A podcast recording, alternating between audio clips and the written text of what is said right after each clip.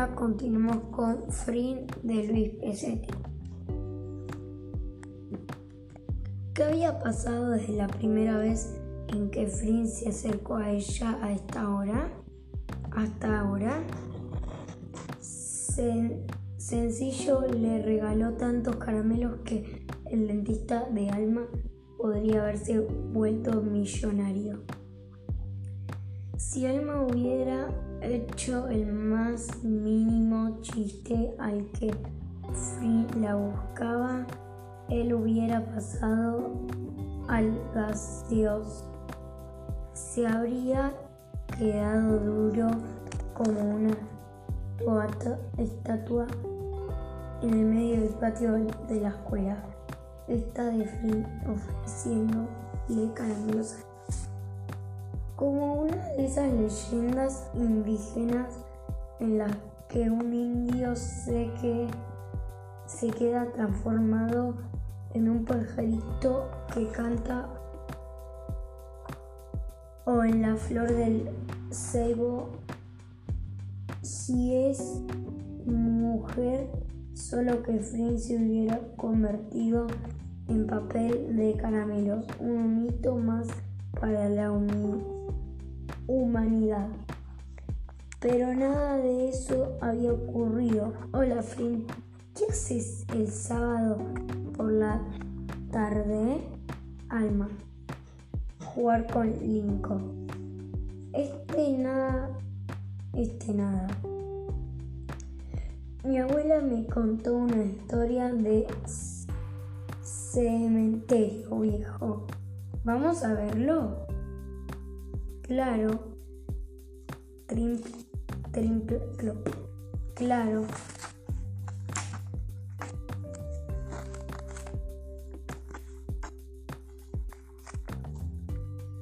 El cementerio abandonado quedaba en un monte cerca del pueblo. El camino era de tierra y fueron en sus bicicletas las apoyaron en la alambrada que lo rodeaba y entraron primero y entraron. Primero cruzó Flynn, luego pisó el alambre debajo y levantó el otro para que pasara Alma. a pesar de que era el día que iba buena luz, iban caminando lentamente entre algunos lápidos lápidas caídas. Callados no callados. No se atrevían a romper el silencio del lugar. Había cruces oxidadas una caída, otra apenas inclinada, ahí era inclinada. Ahí era Frin quien guiaba los pasos. Ella lo seguía aunque parecía ir al lado suyo. Él creyó ver al, al algo se detuvo. Alma también. Frin se agachó a recoger y exclamó, un hueso. Alma dio un grito ahogado y le tomó la mano. Frin le tiró el hueso al piso, pero resultó ser una arma de color marrón, marrón, oscuro, delgada, blanda y con la forma de un Hueso soltaron una risa nerviosa al ver que solo era una rama. También por, el silencio del lugar, la soledad, lo cerca que estaban. Siguieron intenta, internándose. Alma no le soltó la mano de Frin pasó de dejar, de dejar que ella la tomara la mano. A tomársela él también. Lo hizo con mucho cuidado, atento a si ella iba a quitar su mano. Cuando él la tomó, ella apretó suavemente sus dedos, cobijándose un poco más. En el, en, en el, en el, en Frin, en de las vueltas al, alrededor de la cancha. En Frin, el tímido no pudo evitar mirarla a los ojos y ella se le devolvió la mirada con una sonrisa, pero no quitó su mano. Fred no quería eh, que ese momento terminara nunca. Por poco deseó que todo el mundo fuera un cementerio viejo, para que Alma nunca, nunca le soltara la mano. Avanzaban pisando con cuidado. El suelo estaba lleno de hojas y húmedo. porque los cerrados árboles del monte no dejaban que el sol diera al pleno? Otra cruz oxidada con unas flores de plástico enroscadas descoloridas, inclinadas, muestras ellas, muestras ellas también. Free. ¿Qué habrá alguien enterrado ahí todavía? Preguntó Alma en, en un susurro. ¿Qué? No te oí, también susurrando. Alma se detuvo, tomó a Flynn de un brazo lo acercó hacia ella y con los labios casi rozando su oído le volvió a preguntar. No creo, respondió, respondió Free al oído de. ¿Y para qué tiene flores entonces? En el oído de él, de él. A Free le dio tanta emoción sentirla así de cerca que levantó los hombros y continuó caminando. Tal vez dejó pasar una oportunidad de darle un beso o de acariciarle la cara, pero eso solo puede pensarlo que nunca haya sentido tener algo tan cerca y a la vez poder tener perderlo todo de golpe. Es verdad que también se pierden cosas por no tomarlas, pero no siempre es fácil saberlo y a veces, la mayoría de las, de, las veces, hay que decidir sin saberlo. Sus pies se hundían en el suelo blanco, caminaron entre plantas y árboles altos hasta el centro del cementerio. Había una pequeña construcción de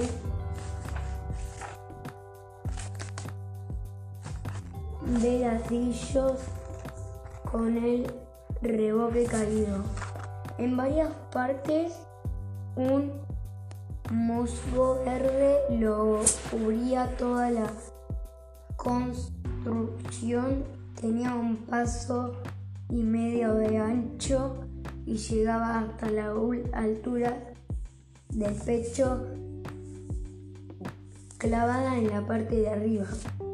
Había una gran cruz de metal, como si vigilara el lugar, la más grande del cementerio, muy oxidada.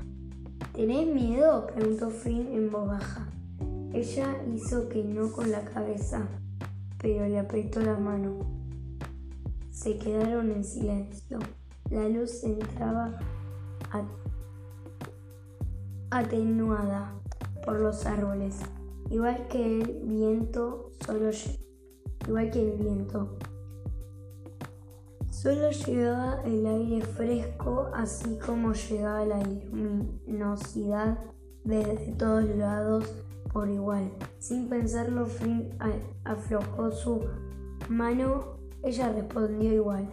Él fue entre, entrelazando sus dedos en lo de ella, uno a uno. Alma con, continuó ese gesto como si fueran los dedos de Flynn, que avanzaron los de ella que abrazaban los dedos de él, como un papel que da vuelta sobre sí mismo. Siguieron caminando hasta el otro extremo. Había una pequeña capilla, estaba en el borde de, del cementerio.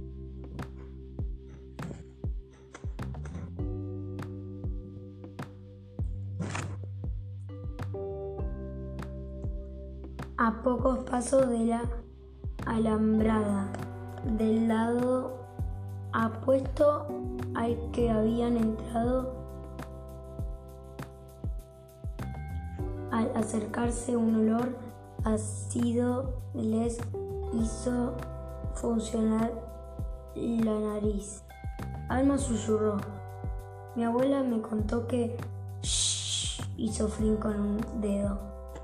La capillita no tenía puertas ni ventanas, había ladrillos caídos en el suelo, cenizas y restos, restos que, que indicaban que alguien había comido y había usado el lugar como baño.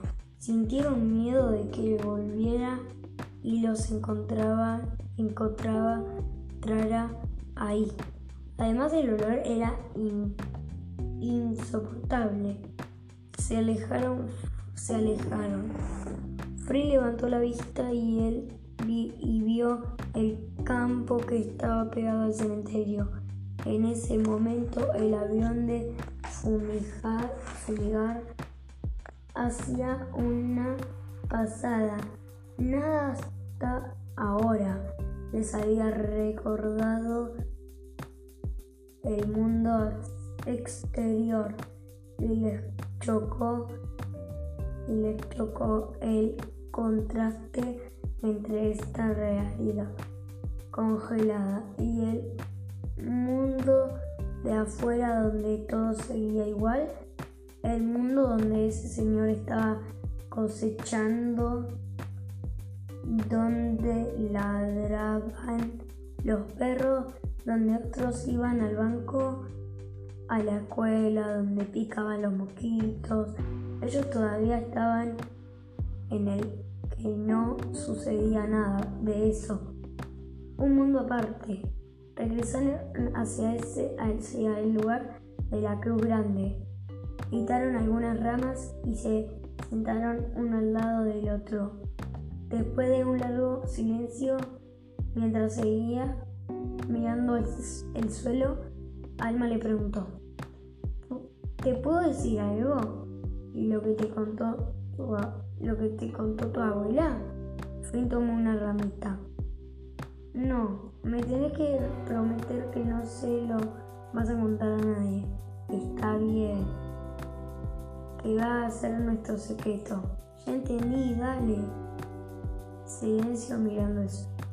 Y me gusta Arno. Alma lo miró. Él seguía jugando con su ramita. ¿Te enojaste? No, no, ¿por qué? ¿Por qué pusiste esa cara? No puse ninguna cara. Te quedaste serio. Fin. No te hagas. Te digo que no. Volvieron a quedarse callados hizo algún cementerio sobre la escuela, tratando de disimular su desconcierto. Al poco rato ya no quedaba nada de la magia anterior. Se levantaron y regresaron. Free no ofreció la mano a Alma, ni ella lo, la buscó. Separó los alambres, pasó a él, pasó a ella, pasó a él.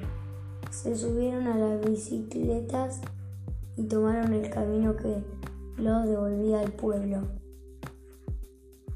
Pedaleando, callados, se oía el ruido de las ruedas en la tierra, sus respiraciones, el ruido de las, de la, de las cadenas de la bicicleta. De Frin. Quick, quick.